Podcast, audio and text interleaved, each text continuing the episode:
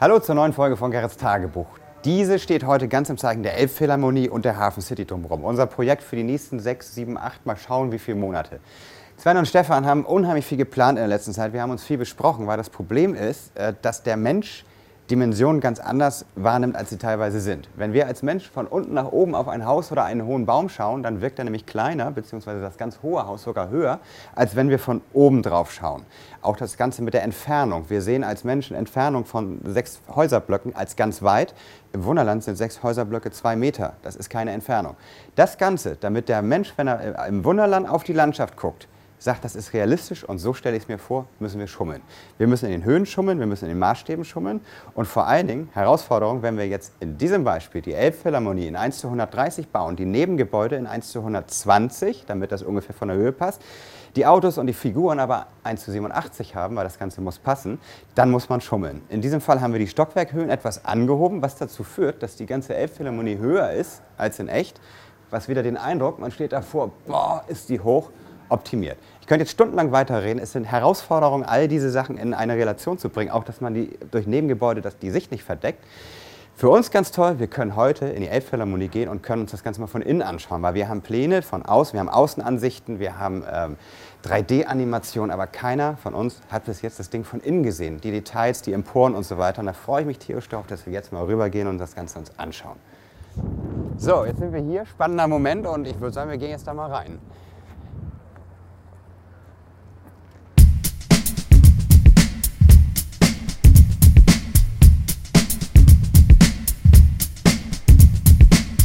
Stehen jetzt hier in der Plaza. Das ist der Bereich, der nachher für jedermann zugänglich sein wird, auch ohne Konzertkarten. Kann man hier hochgehen, die Elbphilharmonie ein wenig, wenig sich von innen anschauen, so wie wir jetzt.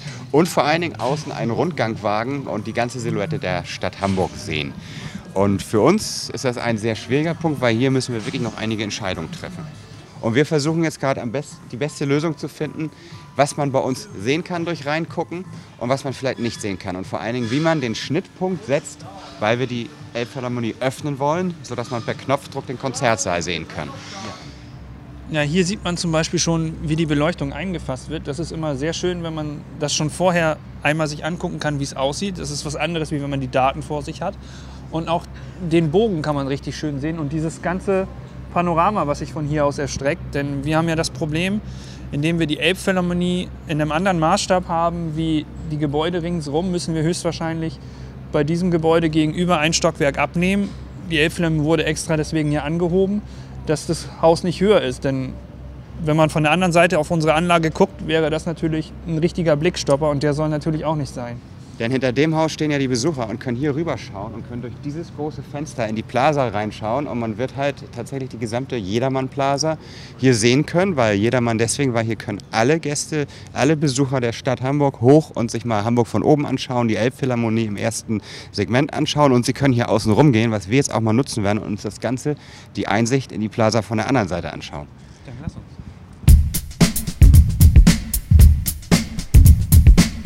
Ja, jetzt stehen wir hier ähm, im Außenbereich der Plaza. Da kann man noch mal so ein bisschen die Umgebung der Elbphilharmonie sehen. Ähm, das war für uns ja auch ganz wichtig, dass man nicht nur die Elbphilharmonie ähm, in die Anlage stellt, man braucht ja auch halt ein bisschen drumherum. Und ähm, da haben wir dann halt eine Auswahl an bestimmten Gebäuden getroffen, ähm, mussten hier und da auch ein bisschen tricksen äh, vom Maßstab und auch von den Gebäudeausmaßen. Da haben wir einige Gebäude eingekürzt oder auch was weggelassen. Und, ähm, aber im Großen und Ganzen sollte die Auswahl jetzt so ähm, gefallen sein, dass die Elbphilharmonie mit Hafen City das widerspiegelt, was sie ähm, eigentlich ausmacht, auch wenn wir was weggelassen haben. In diesem Bereich wissen wir ja grob, was, was, genau. was wir jetzt bauen. Die das Details werden, müssen wir gucken, was, was kommt. Ne? Werden wohl höchstwahrscheinlich nur Püppi sein. Aber hier ist die Treppe zum Foyer nach oben. Und da fängt es schon an, dass wir gucken müssen, wo wir den Schnitt dann setzen. Ja. Da kann ich ja mal kurz erklären, wir müssen nämlich irgendwo eine äh, nicht existente Wand einziehen, die im Original nicht drin ist, weil wir durch das Öffnen für den Konzertsaal per Knopfdruck irgendwo eine Sichtschutzwand setzen müssen, damit die Optik dadurch nicht zerstört wird. Und du weißt schon wo? Also ich hoffe, ich weiß schon wo. Also sie wird ungefähr genau hier in diesem Bereich sein. Das heißt, wir werden vielleicht den, die Treppe hier abschneiden oder noch komplett ersichtlich machen. Aber hier vorne, wie gesagt, unsere beiden Säulen, die den Knick bilden, die werden wir auch wohl nehmen müssen, um die Sicht unten auf jeden Fall zuzumachen, bis wir nachher im Konzertsaal sind. Das heißt wirklich hier vorne, das ist das Drehgelenk für den Öffnungsmechanismus. Ja, natürlich weiter außen, aber das ist ja. die Achse, die dafür vorgesehen ist. Okay. Bin ich gespannt, was uns hinter dieser Tür erwartet. Es müsste das Foyer zum großen Saal sein. Boah. Also ich glaube, hier erschließen sich echt Welten. Das ist für mich, ähm, also man, diese ganzen Zeichnungen, die man bis jetzt so kennt, ne, die zeigen ja so ein bisschen die Außenansicht oder zeigen das irgendwie skizziert. Jetzt mal wirklich hier zu stehen, ist doch alles viel größer, als ja. ich dachte. Und es sieht viel einfacher aus, als in klein zu bauen.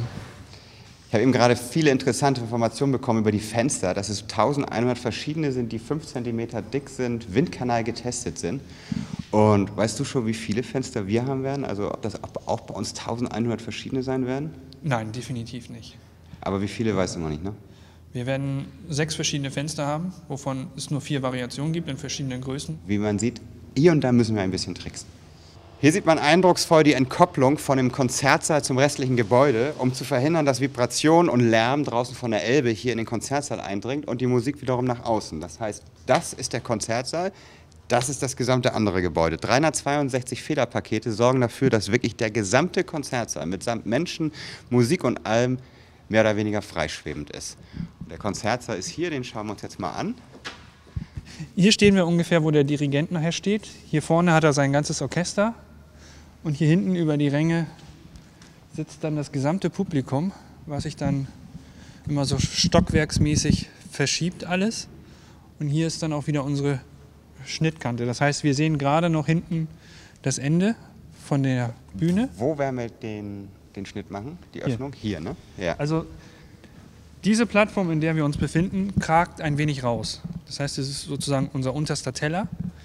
Den lassen wir auch ganz, weil ansonsten würden wir vom Orchester was wegnehmen und dann beginnt es hier, dass wir die ähm, Ränge oben wegschneiden. Das heißt, dass man wirklich schön reingucken kann und wie viel wir wegnehmen müssen, das sehen wir erst, wenn wir wissen, wie wir die Mechanik des Aufklappens gelöst haben. Vielleicht muss man noch ein bisschen mehr wegnehmen, wir hoffen es natürlich nicht. Und dann wird man richtig schön in den Konzertsaal reingucken können. Bin gespannt, ob es dann genauso eindrucksvoll aussieht wie jetzt. Jetzt muss man sich vorstellen, alles, was hier in Braun an Stahlträgern ist, sind Hilfskonstrukte, um das Ganze zu bauen. Die muss man sich weg vorstellen. Genau, Und die Arbeitsdecke da oben ist ungefähr auf der Hälfte. Das heißt, der Konzertsaal ist mit seinen 2150 Plätzen wirklich am Ende doppelt so hoch, wie man es jetzt sieht. Und ich finde es beeindruckend. Das ist jetzt schon gewaltig. Jetzt stehen wir an einem ganz besonderen Ort, denn diesen Ort wird es sozusagen später gar nicht geben, denn dieser traumhafte Balkon mit Sonne und Blick über die Stadt wird später ein normaler Raum sein, weil das Dach kommt hier noch drüber und die, und die Wände. Aber was man hier ganz cool sieht, ist dieser Hut von dem Konzertsaal, wo der Reflektor drin sitzt und darunter wirklich ja der gesamte Konzertsaal als eigenes Gebäude sozusagen sitzt. Das muss als nächster Bauschritt im Original abgesetzt werden auf die Federn. Und äh, ich bin mal gespannt, ob es gelingt. Es ist sicherlich ein Riesenprojekt, da haben wir es einfacher. Ne? Wir müssen ja, uns jetzt hier entscheiden, wo der Schnitt hinkommt. Genau. Für uns ist nur wichtig, dass wir die ganzen Wölbungen von den Dächern hinkriegen. Aber das schaffen wir auch. Also da haben wir eine Form gebaut, über die haben wir Formflies gezogen und das laminieren wir einfach. Weil unser Dach muss nachher nur frei schwebend sein und hat keinerlei statische Anforderungen. Von daher sehe ich dem eigentlich recht gelassen entgegen. Toll. Da hätte ich jetzt gedacht, dass das ein Problem wird. Super. Nee. Was mir hier gerade auffällt, wir hatten ja die Diskussion über die Pailletten. Habt ihr da schon Ideen? Ja, wir nehmen Pailletten. ernsthaft, also ganz Ernst, normal. Ernsthaft, ganz, ganz normale Pailletten oder äh, irgendwelche kleinen runden Sachen, die dem nahe kommen und die werden einzeln per Hand aufgeklebt. Genau wie hier. Wow. So viel zu dem schönen Elbphilharmonietag, der uns allen sehr viel Spaß gebracht hat. Zurück in die Wunderland-Realität toll, ein neues Flugzeug. Die EVA Air Cargo 747 Frachtmaschine ist die zweitgrößte Frachtmaschine und ich freue mich schon drauf, wenn sie fliegen wird. Aber an der Concorde, an dem Beispiel haben wir sehen können, von dem Moment an, wo sie eigentlich technisch vorbereitet ist und lackiert ist, bis es wirklich zum Dauerbetrieb kommt, können manchmal ein paar Monate vergehen. Ich weiß nicht, wie lange es hier dauern wird. Die Concorde, davon zeigen wir im Abspann schöne Bilder, ist jetzt zwar im Dauerbetrieb unterwegs, hat aber auch gleich am zweiten Tag ihren ersten Unfall hingelegt, denn die ganzen Sicherungsmechanismen, die wir uns immer so geschaffen haben, da hatten wir die Concorde mit ihrer sehr spitzen und langen Nase noch nicht so auf der, auf der Reihe. Da muss jetzt ein neuer Sicherheitsmechanismus her, denn die hat es geschafft, mit ihrer Nase unter die herunterkommende Tarnung zu geraten und das war ein Tag Reparatur. Somit bedanke ich mich wie immer fürs Zusehen und freue mich ganz toll auf die nächste Folge. Tschüss!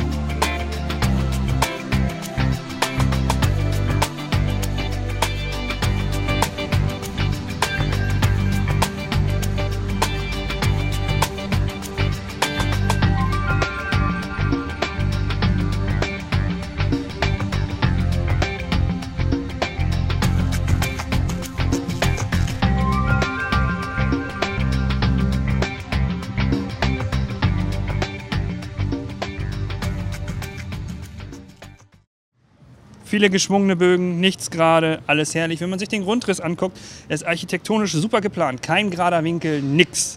Selbst wenn es wie 90 Grad aussieht, nein, es sind 92,3, 86,4. Es ist eine Wonne.